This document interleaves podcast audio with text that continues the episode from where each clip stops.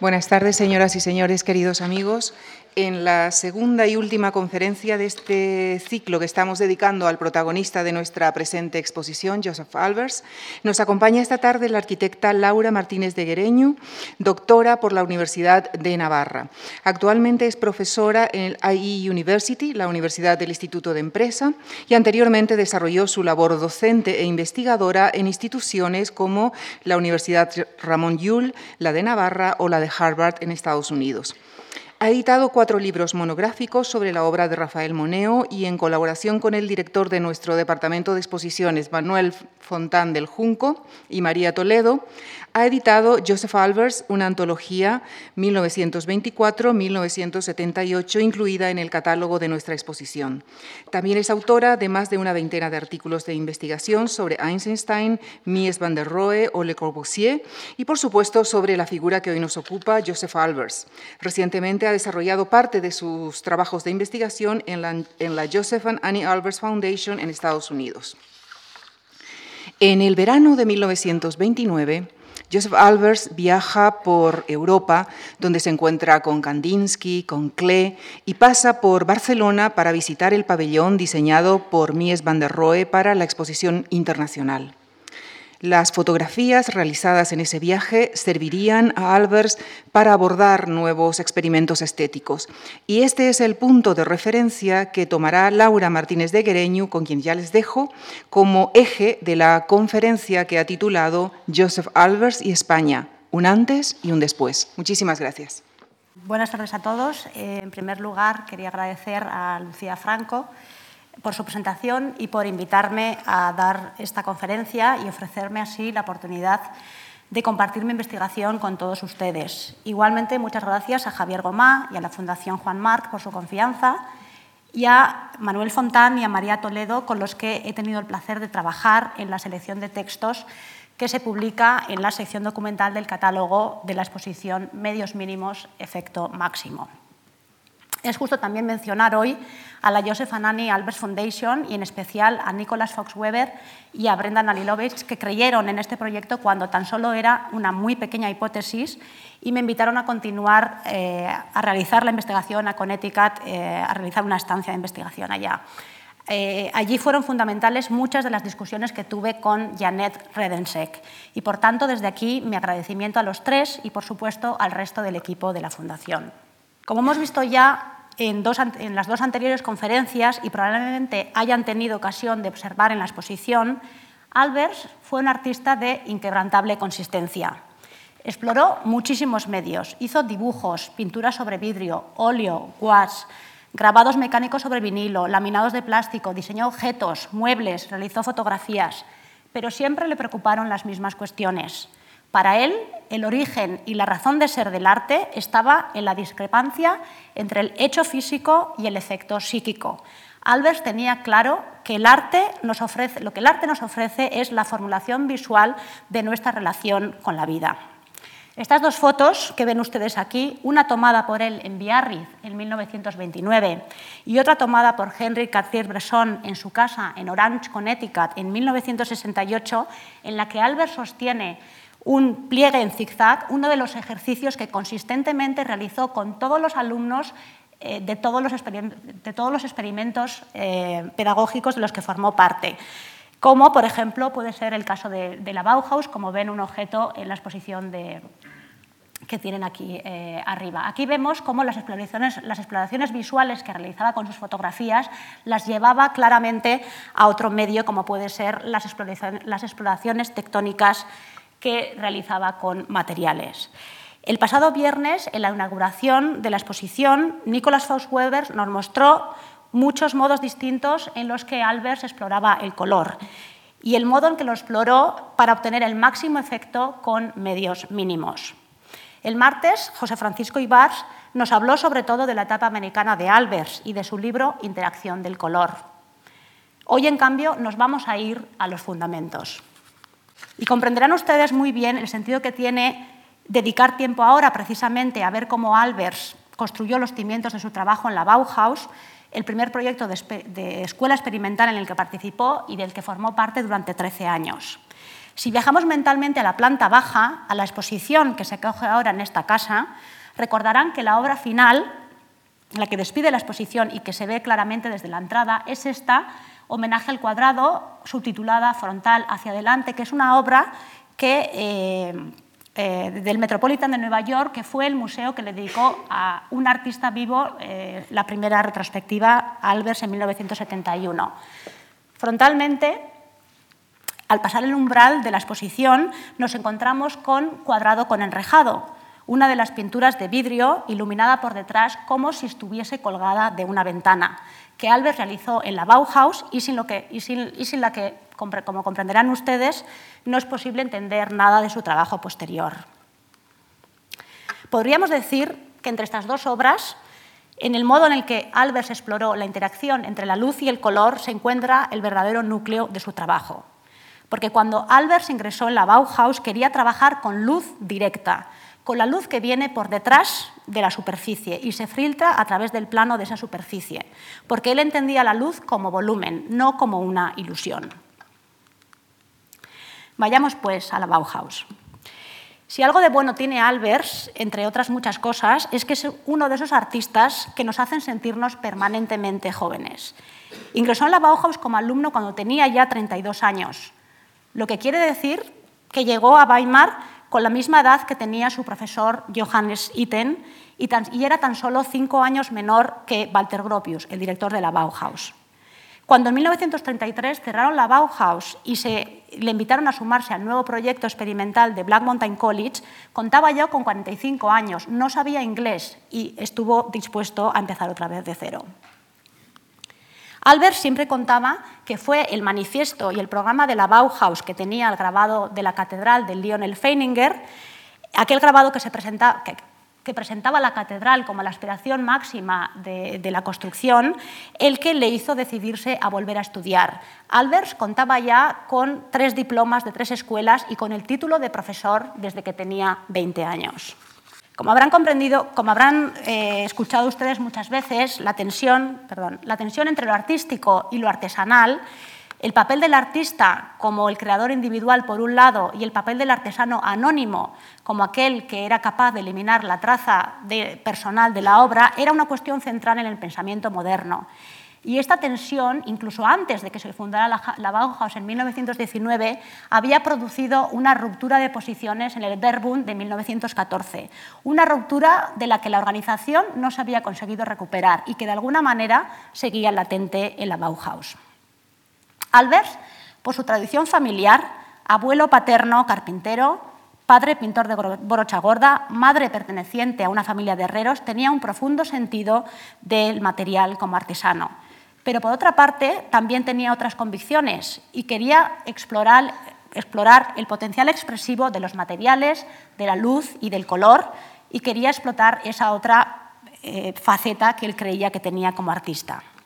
En esta tesitura, el vidrio de color, el medio que eligió inicialmente en la Bauhaus, representó para él esa gran oportunidad de explorar esas dos convicciones y de alguna manera de responder activamente a esa tensión entre el artesano y el artista que seguía latente en la Bauhaus. Pero además, como habrán deducido por el título de la conferencia y por la presentación, lo que yo les quería contar hoy es que Joseph Albers estuvo en España. Y más de uno quizás reconozca aquí la, calle mayor de San Sebastián con la iglesia de Santa María al fondo. Y estuvo en España un año clave, un año muy particular para él, que fue 1929. Joseph Albers estaba entonces en un momento muy dulce de su carrera. Hacía nueve años que había ingresado en la Bauhaus, cuatro años que había sido nombrado máster y que se codeaba con los más eh, celebrados artistas y arquitectos de la época y que se había casado con Annie Albers. Además, 1929 era el año que por fin había llegado su reconocimiento como artista. Y expuso 20 de sus pinturas sobre vidrio en la exposición Bauhaus de Schau en la Kunsthalle de Basilea, junto a otros cuatro maestros de la Bauhaus, Lionel Feininger, Vasily Kandinsky, Paul Klee y Oskar Schlemmer. Y también expuso su famosa silla de brazos desmontable, que pueden contemplar también aquí en la exposición, que aunque hoy estamos muy acostumbrados a ver este tipo de modelos transportables, en aquel momento resultaba muy innovadora. Tan solo un año antes había publicado su artículo La enseñanza práctica en el taller, en el número doble que la Bauhaus dedicó durante la dirección de Hannes Meyer a, eh, a, la obra de economía que se estaba produciendo entonces, en un mismo número donde Paul Klee también publicó Experimentos exactos en el ámbito del arte y Vasily Kandinsky, Pedagogía en el arte. Como decíamos, el verano de 1929 hizo un viaje a España y su límite fronterizo, probablemente por dos diferentes razones. La primera, ver la exposición internacional que se había inaugurado en mayo en Barcelona, donde la había enviado unos pocos objetos y donde Mies van der Rohe había construido un pabellón representativo para Alemania que se convertiría en una de las obras más emblemáticas del siglo XX. La segunda razón, para nada menor, fue encontrarse con Paul Klee y Vasily Kandinsky en los Pirineos Atlánticos. Nos podemos imaginar que para Albers, que era casi nueve años más joven que Klee y 22 años más joven que Kandinsky, pasar unos días de vacaciones junto a estos dos grandes maestros debió de ser como un sueño. Nos consta este viaje y hemos sido capaces de reconstruirlo por la gran, por la gran cantidad de fotografías que tomó. Entre ellas se encuentra, por ejemplo, este maravilloso fotocollage con retratos de Paul y Lily Klee bronceados tras unos días de sol en las playas de los Pirineos Atlánticos con excursiones a los dos lados de la frontera. Y nos consta también por algunos pocos documentos que acompañan a la obra de Albers, como es esta postal, que en realidad es un mensaje de despedida que envió a Kandinsky el 27 de agosto, eh, que se alojaba a unos pocos kilómetros en Endaya, y que decía así, Queridos Kandinskis, ahora tendremos que aguardar a Dessau para intercambiar nuestras experiencias vacacionales. El sol nos ha retenido en la playa durante los últimos días. Mañana por la mañana saldremos hacia París y de allí a casa. Os enviamos nuestros mejores deseos para el resto de las vacaciones. Un abrazo de los Albers. En las más de 40 fotografías que realizó, registró distintas materialidades y expresó su fascinación, como siempre, por descubrir las múltiples lecturas de una única forma. Curiosamente, muy pocas de ellas se conocieron en vida. Casi todas ellas, a excepción de unas pocas que donó al Museo Butch Reisinger de Harvard University y al MoMA de Nueva York, se mantuvieron inéditas hasta después de su muerte. Este dato, de algún modo, nos hace pensar que las fotografías eran su pequeño tesoro personal. Muy al contrario, su obra más reconocida y pública fue la lectura sobre vídeo que compuso a partir de 1921. No sabemos con certeza cuáles de esas 20 obras eh, fueron las elegidas para exponerse en Basilea, pero sí sabemos que hubo cinco, cinco clasificadas como imágenes de ventana y 15 clasificadas como imágenes de pared. Y que una de ellas fue City, la pintura sobre vidrio que había realizado en 1928 una pintura en su estilo más depurado de tira termométrica, en el que alternaba líneas paralelas con distintas franjas de color y plasmaba de un modo abstracto la vida de la ciudad. Pero para llegar a City, una pintura de una sola lámina de luna de vidrio opaco con placas superpuestas de vidrio rojo, Albers había recorrido un largo camino. La elección de Albers de trabajar con vidrio en la Bauhaus, que Albers explica eh, con claridad en este escrito de agradecimiento que eh, dedicó a Walter Gropius ya en América, afloró, como decíamos, de su deseo de trabajar con luz directa. Albers hizo explícito este deseo en el primer y segundo semestre de su primero, de primer año en la Bauhaus, nada más llegar, cuando el Consejo de Maestros le animó a apuntarse al taller de pintura mural que por aquel entonces dirigía Kandinsky y Albers se negó. El hecho de que Albert se opusiera a trabajar con la pintura y en cambio decidiera trabajar con vidrio dice mucho de su interés por la psicología de la percepción, porque Albert estaba convencido de que lo que vemos está determinado tanto por lo que nos encontramos enfrente de nuestros ojos como por, por lo que la mente es capaz de procesar. Y como verán ahora, las primeras obras que hizo Albers por su cuenta en la Bauhaus no fueron ni pinturas, ni dibujos, ni construcciones, ni grabados. Fueron ensamblajes de fragmentos de vidrio de colores montados con malla de alambre en una lámina de estaño y diseñados para colgarlos frente a una ventana. En la elección del medio, por supuesto, eh, eh, tuvieron influencia una serie de consideraciones prácticas. Albers lo contaba muy bien y por ello le cito. Éramos muy pobres. justo después de la Primera Guerra Mundial y toda Alemania era muy pobre. Los llamados materiales artísticos eran escasos y muy apreciados, así que cargué con la mochila a la espalda y me fui a las montañas en busca de fragmentos de vidrio. Estas eran botellas que rompí o muestras que me dieron de trabajos con vidrio que estaban haciendo en la zona. Como verán a lo largo de la conferencia, estas pinturas de vidrio son la clave para entender su obra entera, porque muestran el interés de Albers por el color, por la geometría y por las composiciones abstractas. Lo verdaderamente impactante en estas obras es que a través de estos fragmentos encontrados al azar de vidrio transparente de distinto color, distinto tamaño, distinta densidad, unidos al azar, Albers trató de encontrar una estrategia compositiva propia. Y fue a través de esa estrategia compositiva personal como Albers consiguió mostrar el valor de su trabajo al resto de los maestros de la Bauhaus.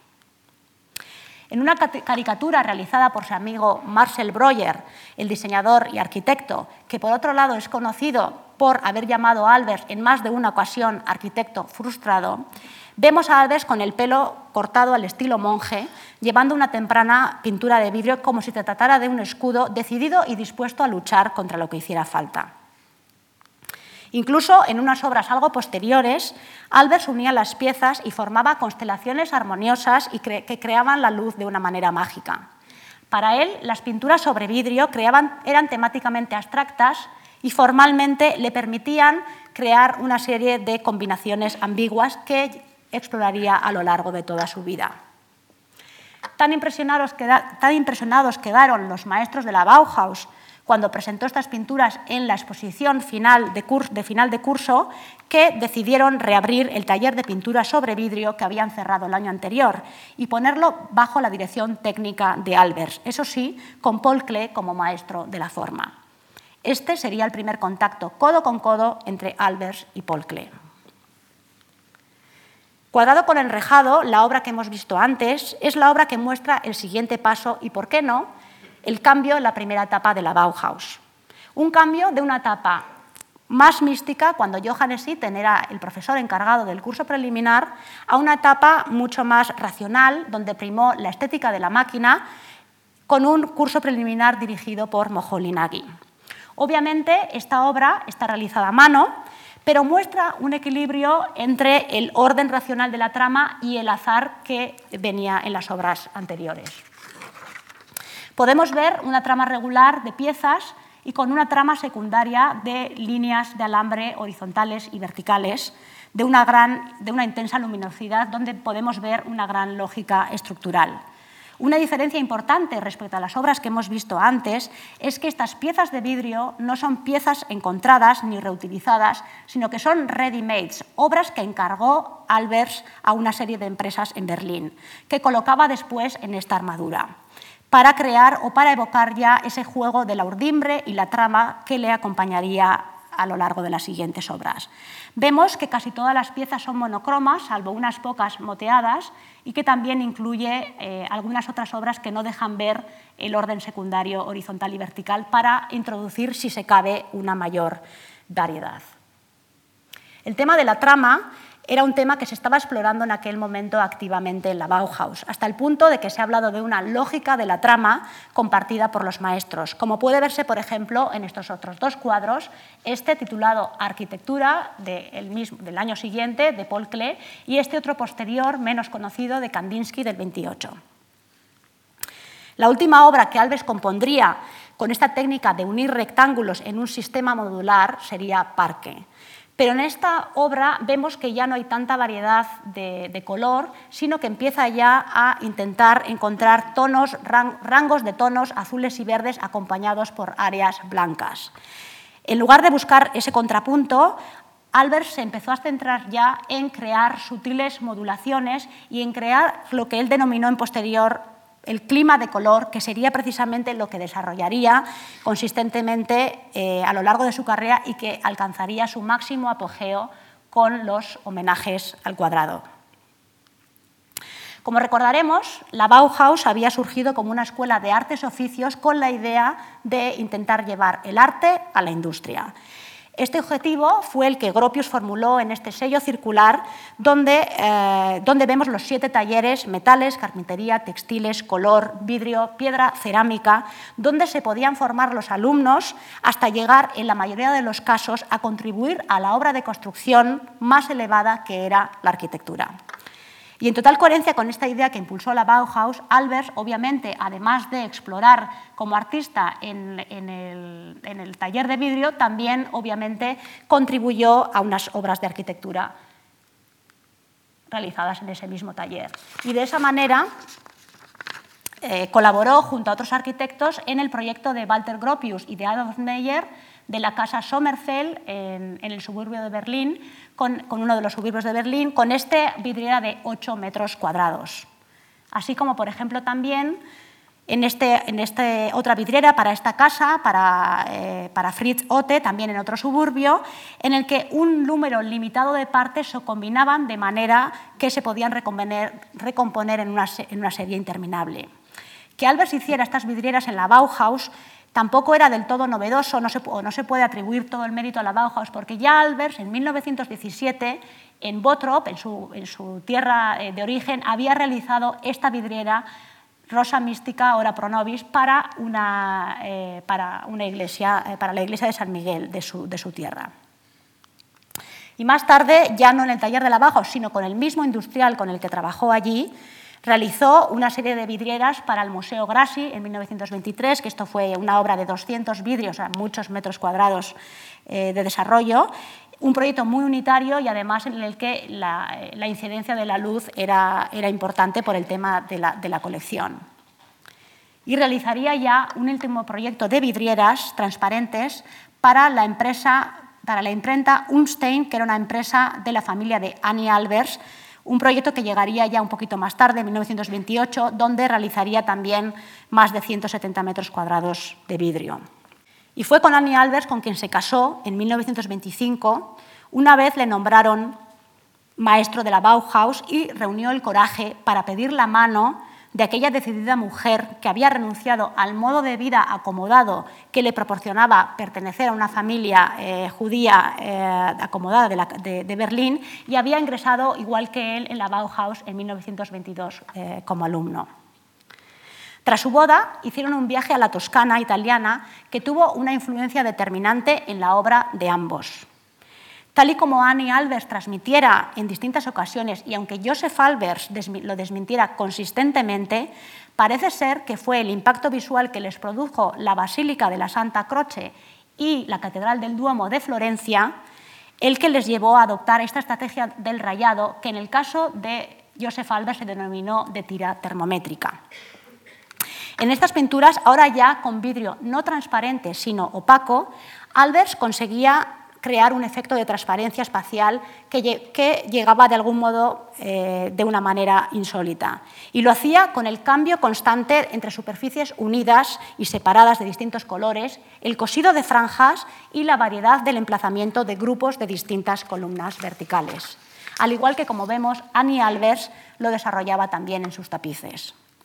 Sea la influencia de la arquitectura toscana cierta o no, lo cierto es que los temas que exploraba Albers en sus pinturas sobre vídeo eran claramente arquitectónicos. Un ejemplo muy claro, y que además podemos contemplar aquí por entero en la exposición, es Fabrik. Casi podemos ver una referencia a su origen, Westfalia, la cuenca del Ruhr, una de las áreas mineras más industrializadas de Alemania, a través de estas altas chimeneas y de las grandes extensiones de naves industriales que podemos ver representadas en planta. Aunque también podríamos pensar que con este título no se refiere a fábrica en el sentido de ese establecimiento dotado de maquinaria eh, para la fabricación de objetos, sino fábrica en un sentido de tejido urbano, la composición de una serie de edificios que juntos contribuyen a hacer ciudad. incluso fábrica, como estamos acostumbrados a decir en inglés, fabric, un tejido con su urdimbre y su trama. Cualquiera de las acepciones nos sirve para ver que Albers tenía un interés por la tectónica, por la construcción de los elementos que abarcaba múltiples escalas. Aquí, en una sola obra, en Fabric, con múltiples versiones, podemos pensar en el tejido de una tela, en la fábrica humorosa de Westfalia y en el tejido urbano de una ciudad. Igualmente ocurre en estas dos siguientes obras, en Tectonic Group como en Celosía, en el que vemos que ya simplemente con el nombre estaba hablando de elementos arquitectónicos o, por ejemplo, de, elementos delimitadores entre el interior y el exterior. En Frontal, Albers nos muestra la percepción formal, frontal de una serie de edificios en los que observamos los núcleos de comunicación distinguidos de las bandejas horizontales donde se desarrollaba el programa.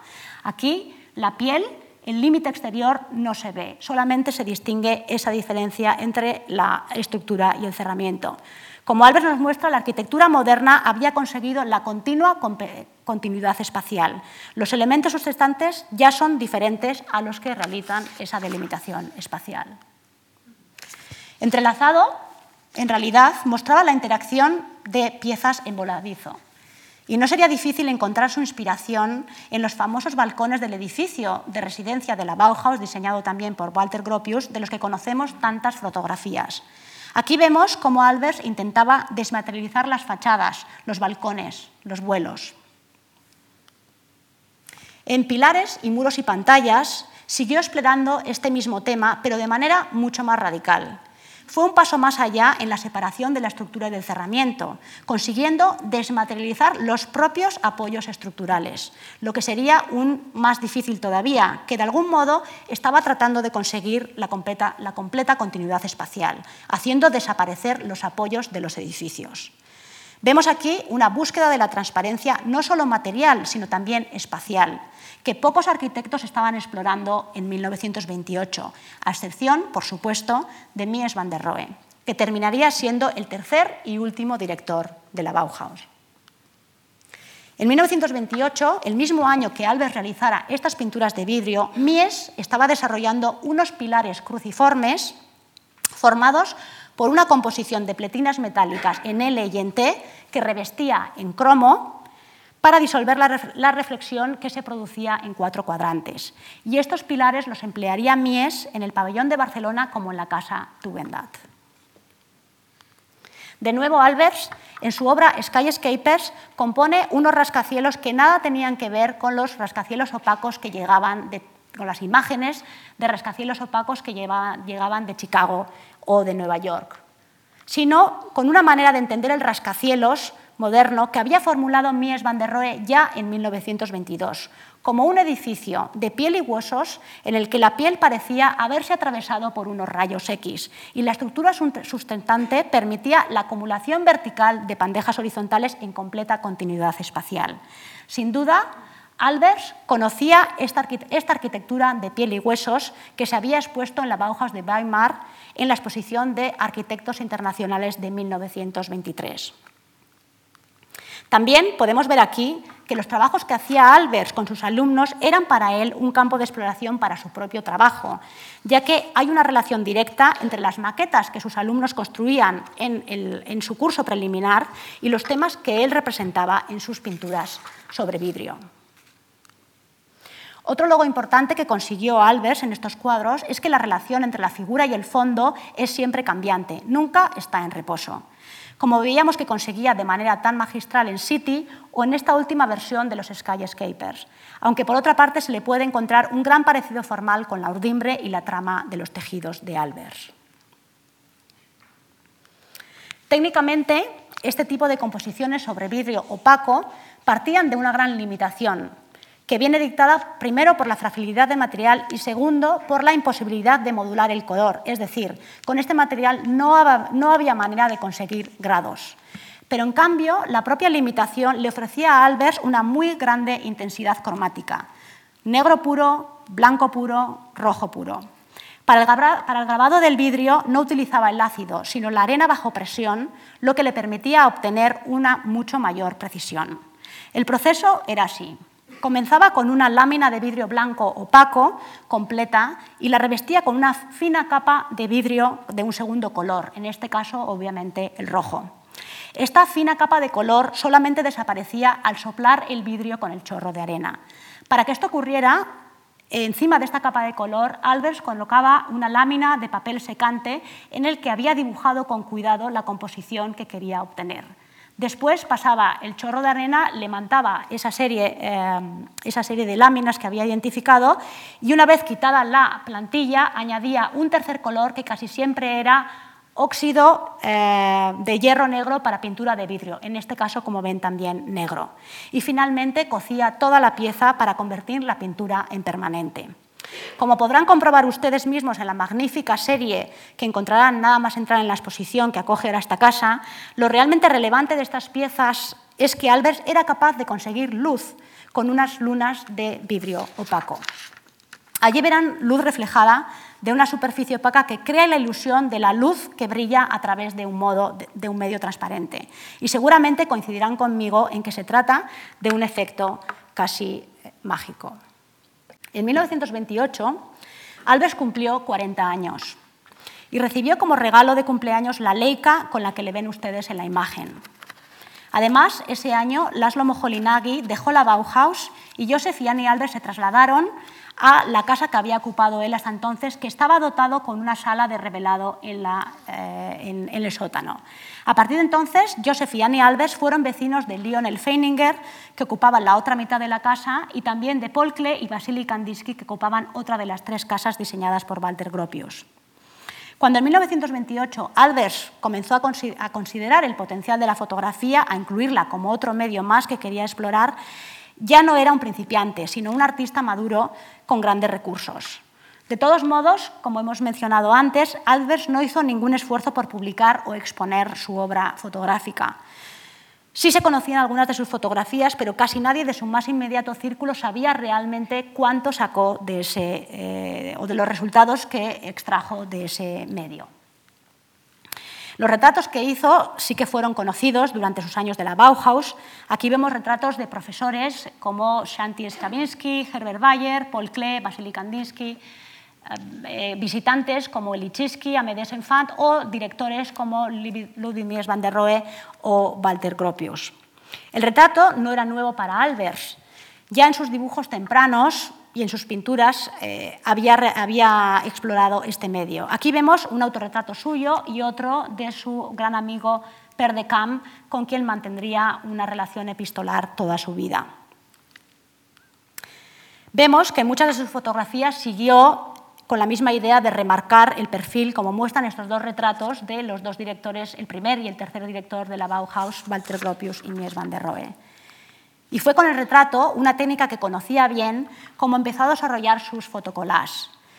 En este campo, Albert seguía el lema de Alexander Rodchenko, que decía, no intentes captar a un hombre en una única instantánea, sino intenta captarlo en muchas diferentes. Por supuesto, era una manera de intentar captar el movimiento y de intentar captar las distintas facetas de la, de la, personalidad. Lo vemos claramente en este retrato de un Senfant, en el que parece que gira la cabeza o en este otro de Kandinsky, en el que nos podemos imaginar cómo levanta la mano para fumar. O este otro en el que vemos a un jovial y pensativo Elichitsky durante una visita a la Bauhaus, en el que podemos llegar a ver a Albers en dos de las pequeñas instantáneas a la derecha. Aquí también lo que Albers quería captar eran las múltiples facetas de una única forma y su cambio a lo largo del tiempo. Esta es la foto que mejor explica esta obsesión de Albers por captar el tiempo. Son una inmensa cantidad de fotografías, todas ellas tomadas en una hora, que tratan de plasmar ese cambio. Eran tantas las fotografías que Albers acostumbraba a tomar del mismo objeto que incluso en uno de los cuatro collages que dedicó a Klee vemos que directamente pegó los contactos. Y vemos cómo esos mismos contactos fueron los que utilizó después, los que reveló eh, más adelante para crear estos conocidos uh, collages. Y podemos ver también la capacidad que tenía Albers de captar la personalidad de, de, de, sus, de, sus, compañeros, de sus colegas, ya que vemos que representaba a un Paul Klee distante, casi divino, como se veía Paul Klee en la Bauhaus y vemos en esta, en esta caricatura, y que también tenía capacidad, igual que se veía a Oscar Schlemmer como un personaje mucho más eh, ameno eh, y divertido, tenía esa misma capacidad de plasmarlo en sus, eh, en sus. Albert, dentro de la prolífica obra eh, que, tuvo como, como, escritor, realmente solamente publicó un texto a la fotografía, que fue una conferencia que pronunció en Black Mountain College en los 40. En él, Albers transmitía su interés por el tipo de imagen plana que produce la fotografía y por las posibilidades que el hecho de que fuese plana le daban a él para abstraer. Como contaba, mientras la mayoría de las formas de proyección pictórica de alguna manera cuentan con mecanismos para llegar a la tridimensionalidad, lo que le gustaba a él de la fotografía era que se quedaba totalmente plana. Algo que no hacía que la fotografía no se pudiese considerar como arte, porque él sí creía que a través de la, fotografía se podía transmitir el espíritu de una época o de un individuo, que es lo que finalmente definía el arte. Albert recordaba de todas maneras que el rasgo de la fotografía era lo que, lo que convertía la fotografía en arte, ya que no tenía la factura del proceso del, autor, era, eh, era, esa capacidad de ver la visión, de transmitir la visión de un objeto que podía tener el, el, artista. Albert, que había definido el arte como esa discrepancia entre el hecho físico y el efecto psíquico, decía que el arte ocurría en ese umbral entre el ojo y la mente. Y para él la fotografía era ese otro ojo, que era la cámara, que le permitía captar la apariencia de las formas y cuestionar la representación figurativa para llegar a la abstracción. Igualmente, la fotografía también era un, archivo visual de imágenes para él. Era la herramienta de registro personal de sus intereses. Y así captó series de objetos, que era algo muy habitual en las exposiciones de la época, como vemos en esta fotografía del juego de máscaras de la Bauhaus o de las sillas apiladas en Berlín. Como muestran también estos otros fotocollages de árboles, Albert no estaba tan interesado en representar lo que es el objeto entero, sino estaba interesado en las, estructuras de las formas. Y para ello lo que hacía era captar partes parciales y componerlas después en un collage, de manera que esas imágenes compuestas pudiesen interactuar entre sí. O, por ejemplo, muchas otras veces también trataba de buscar relaciones de opuestos, como es este caso, por ejemplo, de esta imagen de estos, de estos troncos en una fría noche con un, fondo, con un fondo oscuro que encuentran su opuesto, su reflejo, en el plano de hielo de un pantano eh, donde se reflejan estos mismos. Ambas imágenes podrían considerarse como el positivo y el negativo de la misma foto. Pero como hemos mencionado al inicio de la conferencia, el verano de 1929, Joseph y Annie Albers emprendieron un largo viaje por Europa. Ginebra y Aviñón fueron dos de sus paradas antes de llegar al Mediterráneo, en España. En Ginebra, Albert realizó dos fotografías del interior del hotel donde vemos su interés por la articulación de los espacios. Mientras que en Aviñón fotografió el Palacio Papal tratando de analizar cómo los volúmenes se escalonaban y se fundían con la ciudad medieval. Así, los volúmenes del interior de aire de Ginebra y las masas exteriores de, eh, Aviñón enseñaban, mostraban dos aproximaciones complementarias del análisis de la forma antes de llegar a Barcelona. La visita a la ciudad condal fue con toda probabilidad motivada por la exposición internacional celebrada en el recinto ferial de Plaza de España, aunque de esta estancia tan solo nos han llegado dos fotocollages. El primer fotocollage, como veremos a continuación, nos muestra el hotel donde se hospedó Albers. Se trata del Hotel Colón que vemos aquí en una fotografía de época, un edificio de Eduard Sagnier de principios de siglo situado en la Plaza Cataluña, en la manzana norte que hacía esquina con, con el Paseo de Gracia. Una vista de época de la Plaza Cataluña nos permite ver también la manzana donde se insertaba el Hotel Colón, que es esta de aquí, y desde aquí eh, tomaría su fotografía Albers. Y aquí podemos ver cómo el, impacto que le puedo producir a Albers el ejemplo de Ildefonso Cerdá en su encuentro con el barrio gótico por la diferencia de la dimensión de las manzanas en comparación a las parcelas góticas. Aquí vemos eh, el fotocolás al que hacíamos referencia, que es un collage tomado desde la habitación del hotel en el que vemos eh, la arquitectura, una inconfundible arquitectura mediterránea eh, con muchos elementos protegidos, eh, muchos elementos para proteger los huecos del sol, como contraventanas y celosías y unas largas pérgolas horizontales en la parte inferior del patio. A finales de 1929, ya en la Bauhaus, Albert realizó Pérgola, este estudio para la construcción de vidrio, que sería una de las últimas pinturas sobre vidrio en su idiosincrásico estilo de tira termométrica. No hay duda de la influencia de la arquitectura mediterránea y, en particular, de los elementos horizontales para producir sombra en la elección de su tema. Igualmente podríamos decir que Cenador, que es ya la última pintura de vidrio de este tipo, aquí se nutrió seguramente de la influencia también de las, imágenes que vio en, Barcelona y de la cultura mediterránea. Incluso podríamos pensar que en esta figura se trasluce algo del tejido de mimbre que estaba tan presente en la exposición internacional. De hecho, el segundo fotocolage de una única fotografía nos demuestra que Albers estuvo en el recinto ferial de la exposición internacional. Allí tomó una fotografía exterior en línea con las series de objetos que llamaban habitualmente su atención, como hemos visto en la, serie de sillas de Berlín. Se trata de la alineación de varias sillas de mimbre que recorrían la Avenida de la Luz y que se acumulaban en toda su longitud durante eh, todos los días. Vemos las sillas en estas otras fotos de época en un momento activo del día con unas niñas que están entretenidas pasando el tiempo, así como al final del día, cuando ordenaban las sillas y las apilaban de dos en dos. Albers debió de captar uno de estos momentos en los, que las, en los que las sillas se acumulaban en series y que ha terminado siendo la única prueba material que nos ha llegado de su visita al recinto de la exposición. Nos cuesta creer que sea la única foto del recinto ferial que tomó y que no hiciera o no se hayan conservado otras fotografías de los interiores de los palacios donde la Bauhaus había enviado objetos para exhibir y cuyo espacio había diseñado Mies van der Rohe en colaboración con Lily Wright. Probablemente la razón sea tan sencilla como que su cámara no estaba preparada para largos tiempos de exposición que hacían falta para eh, sacar fotografías en espacios que no estaban dotados de luz natural. Sí que nos consta, por la consulta de varios archivos, que la Bauhaus participó en dos de las secciones de la exposición, en la sección de las artes decorativas e industriales y en la sección de industrias textiles. Palacios ambos que vemos marcados en amarillo en el plano, donde había asignada una sección para Alemania.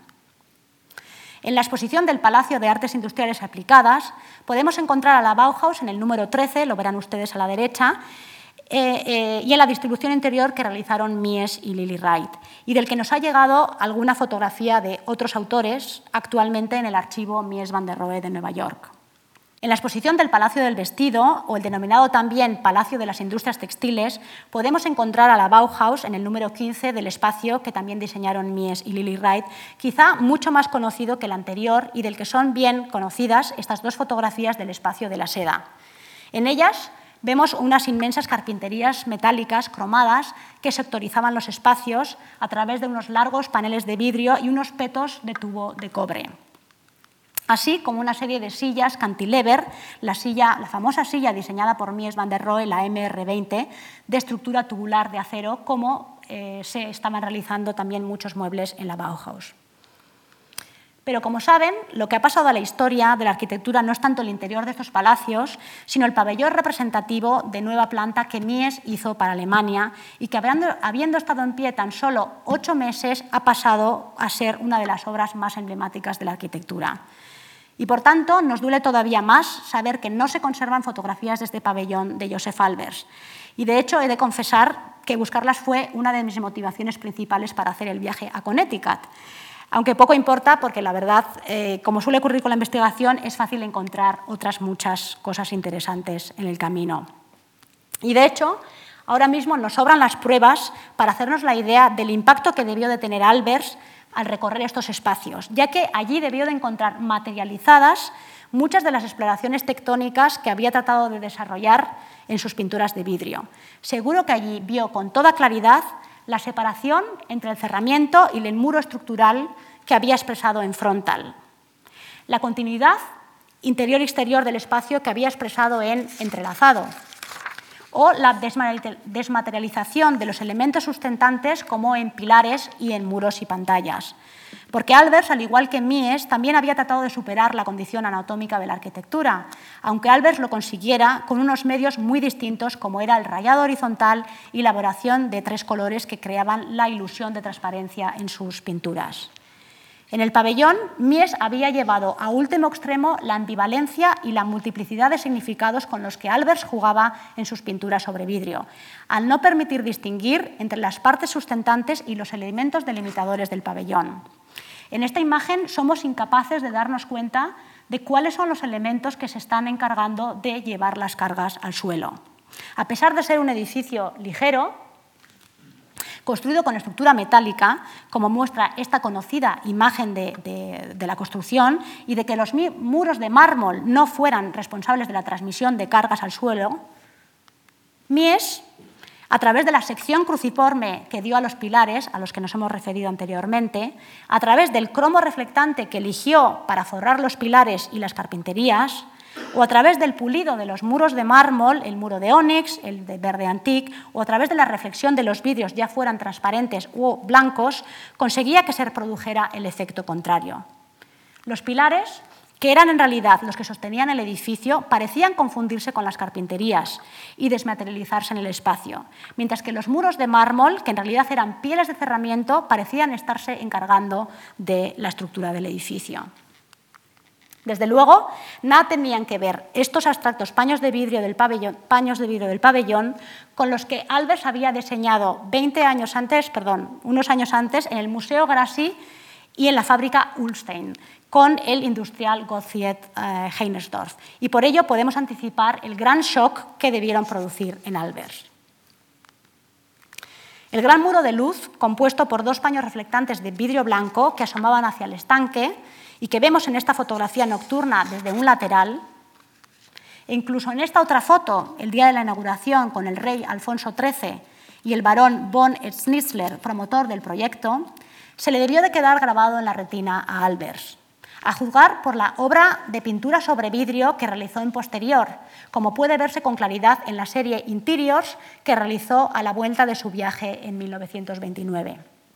De hecho, a la pregunta que la famosa crítica de Chicago, Catherine Koo, le hizo a Albers en 1962 sobre si la arquitectura había jugado un papel en su obra, Albers le contestó que sí, que en su obra había un elemento arquitectónico y que durante mucho tiempo había empleado la ventana como tema.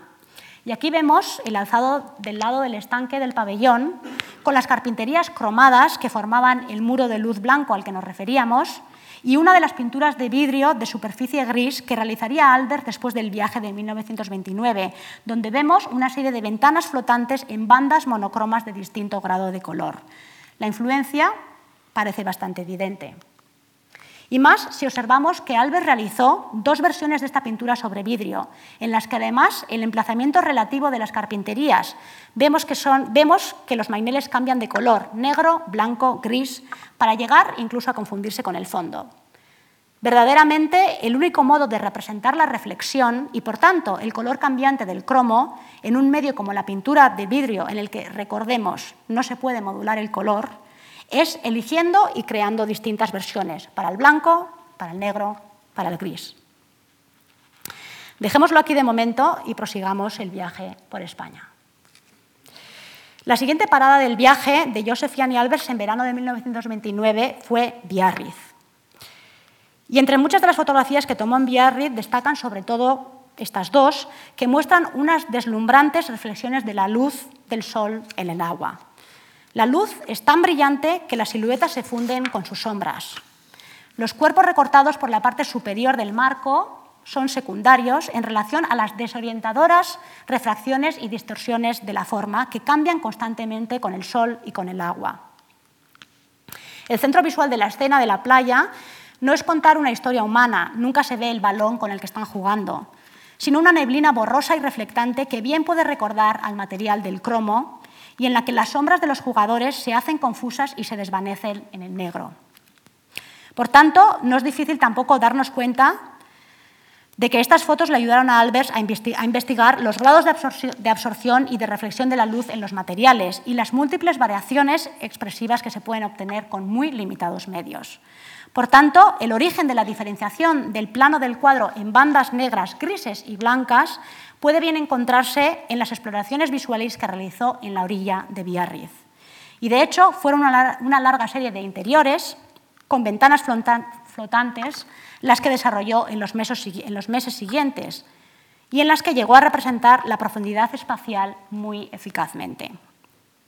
De esta misma estancia existen también otra serie de fotografías en las que exploró el agua en contacto con el viento, con el sol, con la arena, al llegar a la orilla del mar. Y sin duda, estas exploraciones visuales fueron las que le llevaron a crear algo más adelante la pintura en el agua. Una obra también realizada en vidrio plaqué con un grado de sofisticación mucho mayor que las iniciales pinturas sobre vidrio de tira termométrica. Como recordaremos, Joseph y Annie Albers pasaron parte de su estancia con Vasily Kandinsky y Paul Klee. Y en ella, Paul Klee produjo una serie de dibujos que no ofrecen duda de su origen, ya que llevaban el nombre del lugar. Guetari mirando hacia la frontera española, Guetari, playa en marea baja o incluso en el jardín de Villa Luisiana, el hotel donde se alojaron. Conociendo la intensidad del trabajo de Klee, es presumible que hiciera muchas más dibujos durante estas vacaciones, pero esta parte de la investigación está todavía en curso. Kandinsky, en cambio, bien pudo no haber producido mucho trabajo, ya que en una carta que envió a Albers en 1934 confesaba, y le cito, mi principio es no hacer nada absolutamente en vacaciones, solamente mirar y absorber para mi digestión posterior. Con toda probabilidad fue desde Villarriz como los Albers fueron a San Sebastián ese mismo verano, y que fuera incluso con los Clés, ya que nos consta por las memorias de su hijo Félix Clé que también hicieron una excursión a San Sebastián desde Francia. Hasta la fecha siempre se ha dicho que los Albers viajaron a San Sebastián en 1930, dado que Albers escribió este dato a lápiz en una de las fotografías de los fotocollages. Sin embargo, hay otros muchos datos que nos llevan a descartar esta posibilidad. En verano de 1930, los Albers viajaron a Ascona, en Suiza, para encontrarse allí y pasar unos días de vacaciones junto a otros miembros de la Bauhaus, Walter Gropius y Herbert Bayer, entre otros. Son muchas las fotografías que también dejan constancia de ello. También hemos encontrado el pasaporte donde está el visado con el que pudieron emigrar a Estados Unidos, un, pasaporte expedido el 7 de julio de 1930, y en él comprobamos que hay sellos de entrada y salida a Italia y a Suiza, pero ningún sello de España. Además, parece muy poco probable que fueran desde Suiza a una corrida de toros a San Sebastián, pudiendo haber ido el año anterior desde la frontera francesa. Lo que parece mucho más probable es que Albers, años después, cuando compuso dos fotos de San Sebastián en un collage, cuando ya estaba en América, se confundiera de fecha y que su visita a San Sebastián se produjera el mismo año que su visita a Barcelona y que estando en Biarri de vacaciones hicieran el plan de ir a San Sebastián a ver los toros a la Plaza del Chofre, al lado de la playa de Gros. Y aquí vemos el collage de seis fotos donde Albers plasmó la actividad frenética de la Plaza de Toros donde además de lo que acontecía en el ruedo, para crear un contraste, Albers introdujo una imagen de las filas ordenadas de espectadores y otra del caótico aparcamiento del exterior. De nuevo aparece su obsesión, las series de objetos. Y como veíamos antes, en la postal que Albers envió a Kandinsky para despedirse eh, de Biarritz, el viaje de 1929 tuvo una última parada en París. Y allí Albert sacó la obligada foto de la Torre Eiffel, como hubieran hecho muchos otros modernos antes, y por tanto esta foto resulta mucho menos novedosa que cualquiera de las que hemos visto anteriormente. Lo que sí es novedoso, en cambio, es la pintura sobre vidrio que realizó en posterior, escalones, que bien podría haberse inspirado en los escalones de la Torre Eiffel, por los que la simple experiencia de subir y bajar produce ya un efecto de transparencia espacial, la misma transparencia espacial que Albers quería conseguir desde el principio en sus pinturas sobre vidrio. Por tanto, podríamos decir que este viaje y la fotografía que realizó durante el mismo marca un antes y un después en el modo en que Albers plasmó sus intereses arquitectónicos en sus pinturas de vidrio. Aquí vemos las fotografías gracias a las que hemos conseguido reconstruir el viaje y las pinturas sobre vidrio que había realizado antes de 1929. Y aquí, en cambio, el contraste entre las pinturas de vidrios que había realizado antes del viaje y que probablemente expuso junto a Feininger, Schlemmer, Kandinsky y Klee y las pinturas sobre vídeo que realizó después. Unas, como pueden ver en la parte inferior derecha, completamente influidas por la arquitectura mediterránea y otras a la izquierda, influidas tanto por la experiencia del pabellón de Mies van der Rohe como por las exploraciones visuales que hizo en la orilla de la playa en Biarritz. Así, este último mapa muestra el estrecho vínculo entre la fotografía, su obra más privada, y su pintura de vidrio, su obra más celebrada y pública. De vuelta en la Bauhaus, con Kandinsky y con Klee, Mies van der Rohe aceptaría su dirección en agosto de 1930. Y estando Mies como director, Albers asumió el cargo de director asistente, durante el, durante el, que le encargaron el diseño interior de una habitación de hotel en la Feria de Arquitectura de Berlín de 1931, donde tuvo una nueva ocasión para introducir su silla desmontable. Philip Johnson el arquitecto americano vinculado al Departamento de Arquitectura del MoMA de Nueva York vio este espacio y lo escogió para su famosa exposición de arquitectura moderna y para el catálogo tan famoso de estilo internacional de 1932. Todo parecía ir bien, pero pronto llegaría la presión de los nazis, que hizo que Mies se viera obligado a cerrar la Bauhaus de Dessau y a alquilar una nave en Berlín para continuar con la escuela. Allí se desplazaron todos, pero la presión política mantuvo la escuela en pie tan solo unos pocos meses. Estas son unas imágenes de los últimos momentos que pasaron profesores y alumnos decidiendo si seguir o no con la lucha.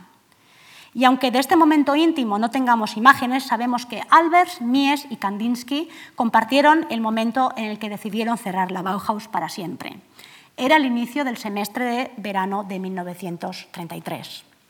El 17 de agosto de 1933, Philip Johnson escribió a Joseph Albers desde el Departamento de Arquitectura del MoMA de Nueva York para invitarle a él y a Annie Albers a formar parte del nuevo proyecto de enseñanza experimental de Black Mountain College en Carolina del Norte.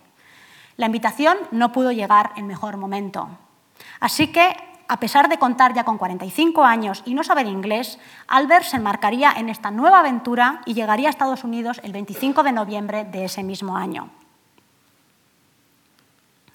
Sería el primer maestro de la Bauhaus en emigrar y en extender su modelo pedagógico en América. Allí no encontraría los medios para seguir construyendo pintura sobre vidrio, pero sí conseguiría el que siempre había sido su objetivo, enseñar al alumnado a abrir los ojos. Y desde América, Albers mantuvo su relación con Mies, que terminaría recalando en Chicago, con Kandinsky, que se exiliaría en París, y con Klee, que volvería a Berna, su tierra natal. De Klee conservaba los libros de su pedagogía en la Bauhaus como un tesoro de su biblioteca personal. Además, Klee le dedicó este dibujo en 1938. Con Kandinsky mantuvo una estrecha relación epistolar desde el año que emigró hasta 1940, en la que intercambiaron muchas de sus preocupaciones profesionales y personales. Albers, que tenía un cuaderno de notas en el que acostumbraba a apuntar aquellos recuerdos que le venían a la cabeza años después, dejó, esta nota, dejó en esta nota constancia de su estancia en Endaya y, al parecer, en San Juan de Luz, así como de sus agradables paseos por la Burgkursnauer Allee en Dessau, donde estaban las viviendas de profesores de la Bauhaus. Kandinsky también le regaló este otro, este otro dibujo de tinta sobre papel en 1932. Con Mies mantuvo una relación quizá más cordial. Mies asistió e invitó a los colaboradores de su estudio a la serie de conferencias que impartió Albers en el Art Institute de Chicago en 1959 y 1960, momento en el que muy probablemente Albers regaló a Mies su libro Poems and Drawings, ya que Mies le escribió poco después agradecido por lo que había disfrutado con su lectura y feliz por el reencuentro. Albert siempre recordaría a Mies vinculado a España, ya que fue en el pabellón de Barcelona donde se produjo el revelador encuentro de lo que habían sido sus exploraciones tectónicas a lo largo de los años 20 con sus pinturas sobre vidrio. Fue en España donde inició su relación con el gran maestro de la arquitectura y donde pudo confirmar la admiración que sentía y seguiría sintiendo por su trabajo. Y fue en español como Joseph y Annie Albers felicitaron a Mies por su 80 cumpleaños, probablemente todavía con un nítido recuerdo de lo que aquel viaje de 1929 les desveló. Y por ello, haciendo gala del axioma que habían compartido toda su vida, tanto en Alemania como América, y que no era otro que el menos es más o el conseguir el efecto máximo con medios mínimos, eligieron dos únicas palabras en castellano para felicitarle diciéndole, viva Mies y viva Albert.